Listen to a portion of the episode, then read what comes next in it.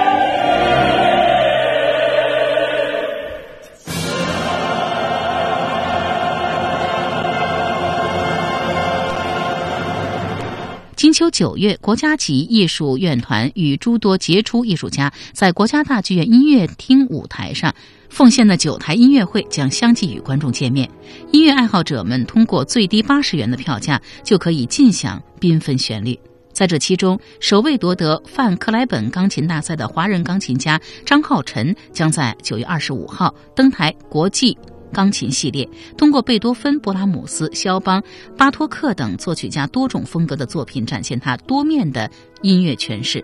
五年多前，年仅十九岁的张浩晨参加了在美国举办的范克莱本国际钢琴大赛，实力超群的他一路过关斩将，成为首位夺得这一琴坛极具分量赛事冠军的华人钢琴家。此后，他凭借着对音乐深刻的感悟、华丽的技巧以及超越了年龄的成熟，受到美国、欧洲及亚洲乐迷的追捧。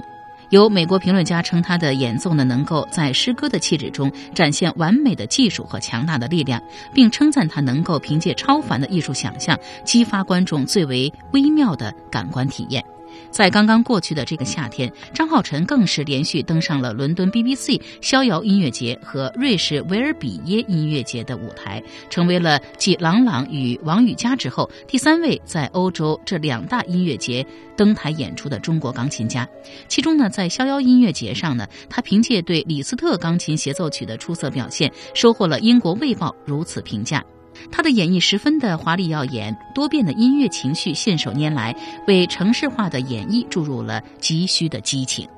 将在大剧院国际钢琴系列亮相的张浩晨，选择了与他在威尔比耶音乐节独奏音乐会基本相同的曲目，在贝多芬、布拉姆斯、肖邦及德彪西、巴托克的杰作当中呢，带领观众在黑白键上进行古典到现代的音乐旅行。其中，在音乐会上率先弹响的肖邦四首马祖卡可谓风格各异。在张浩晨看来，马祖卡是肖邦作品当中最能够展示其灵魂的作品，既浪漫又古典，既细腻又金贵。为观众呈现的贝多芬《黎明奏鸣曲》是贝多芬与他著名的《英雄交响曲》同时期完成的一部钢琴奏鸣曲名作。这部有着如交响诗般丰富的色彩、钢琴技巧辉煌的作品，充满了大自然的诗意美。本场音乐会的下半场呢，张浩晨将首先带来勃拉姆斯的三首间奏曲，这是勃拉姆斯最晚期的作品之一，是勃拉姆斯作曲技法以及精神世界合二为一的典范。而在德彪西色彩斑斓、情感丰沛的前奏曲之后，张浩晨呢还将弹奏巴托克的奏鸣曲。对于这部作品呢，张浩晨说，巴托克的奏鸣曲呢是二十世纪钢琴奏鸣曲当中的节奏，虽然短，但是效果极强。脱颖于其他二十世纪钢琴奏鸣曲。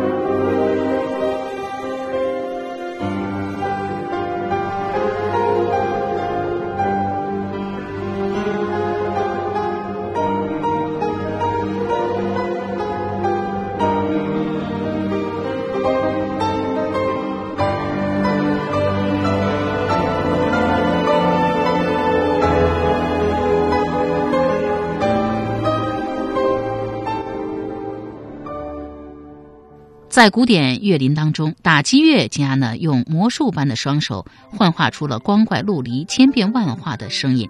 灵动、炫技、激情、震撼，这就是打出来的神奇世界。九月三十号到十月五号，国家大剧院第三届国际打击乐节呢就将汇聚全球顶级打击乐家，再次呢为观众带来不可思议的视听奇迹，展现敲击世界的繁盛景观。国际打击乐大师李彪呢曾说过这样一句话：在打击乐的世界里，只有你想象不到的，没有我们打不出来的。这是打击乐独有的特性，带给艺术家的自信。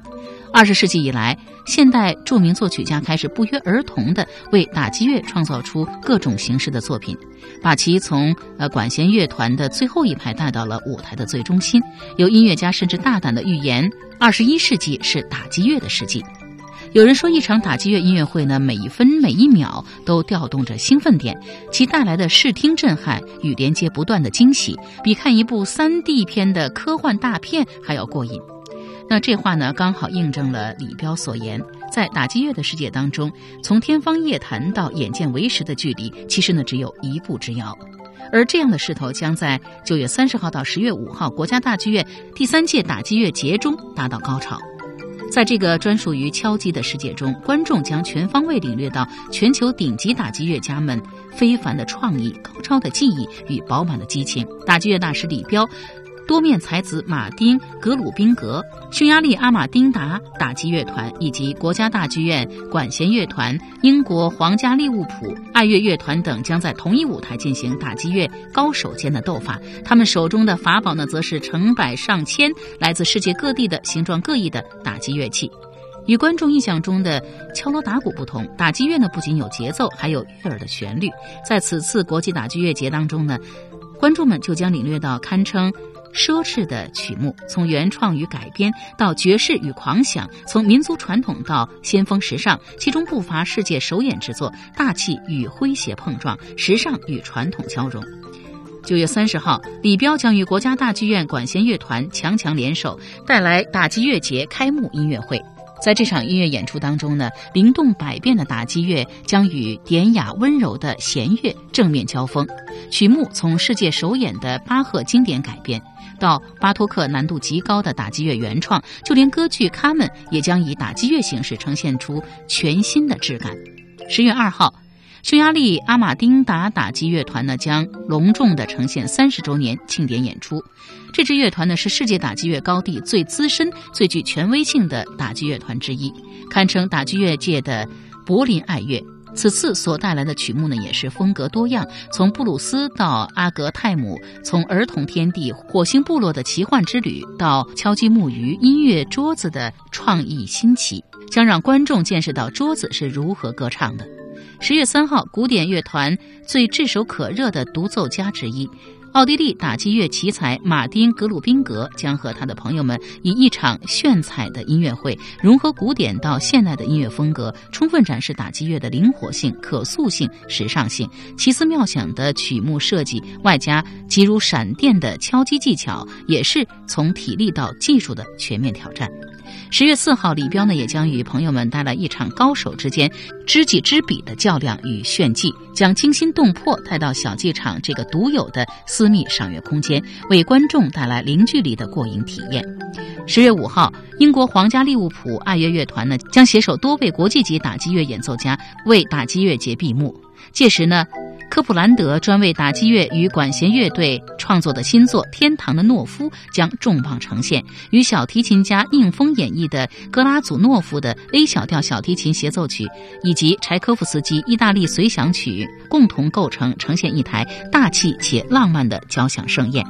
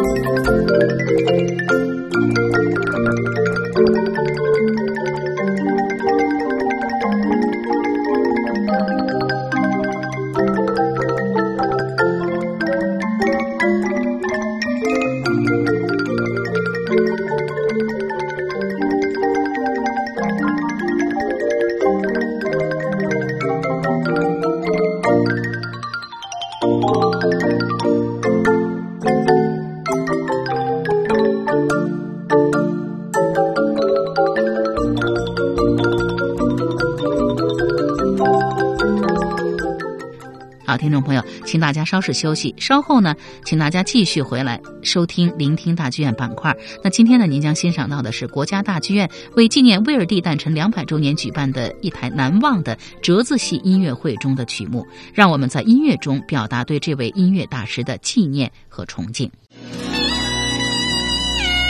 中国不远，就在耳边。中国国际广播电台中文环球。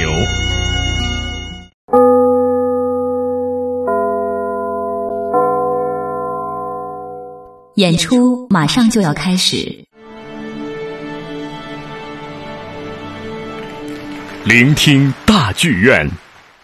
为纪念威尔第诞辰二百周年，蜚声世界的华人歌唱家杨光、迪里拜尔、何慧、戴玉强等，与世界一线歌剧明星罗贝托·斯坎迪乌奇、伊丽莎白·马托斯和弗朗哥·瓦萨洛等，奉献了一台难忘的折子戏音乐会。那么，在今天的聆听大剧院节目当中呢，我们就来欣赏这场音乐会中的部分曲目。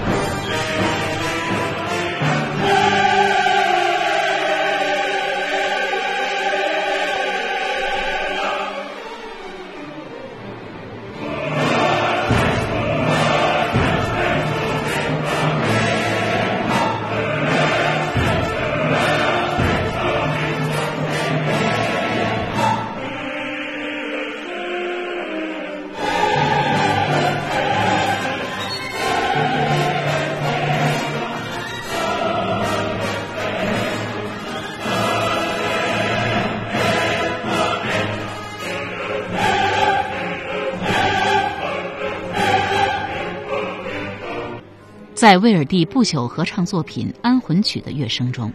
威尔第歌剧之夜伴着观众热烈的掌声拉开序幕。意大利男低音歌唱家罗贝托·斯坎迪乌奇的低沉浑厚与中国次女高音杨光的饱满清澈，为观众开启了一扇威尔第歌剧世界的大门。在安魂曲审判日中，由指挥家吕嘉率领的国家大剧院合唱团管弦乐团，以激动的快板，绘声绘色地描述了犹如世界末日般的审判场景。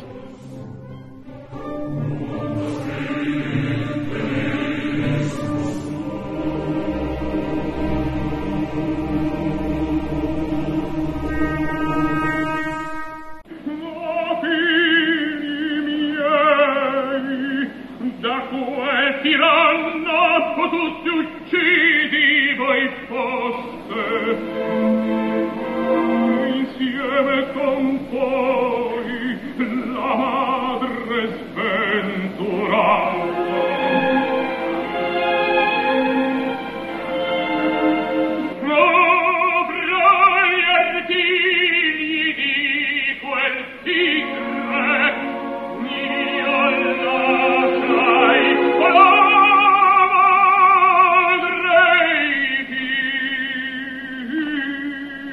有着中国三高美誉的魏松、戴玉强和莫华伦也相继登台演唱。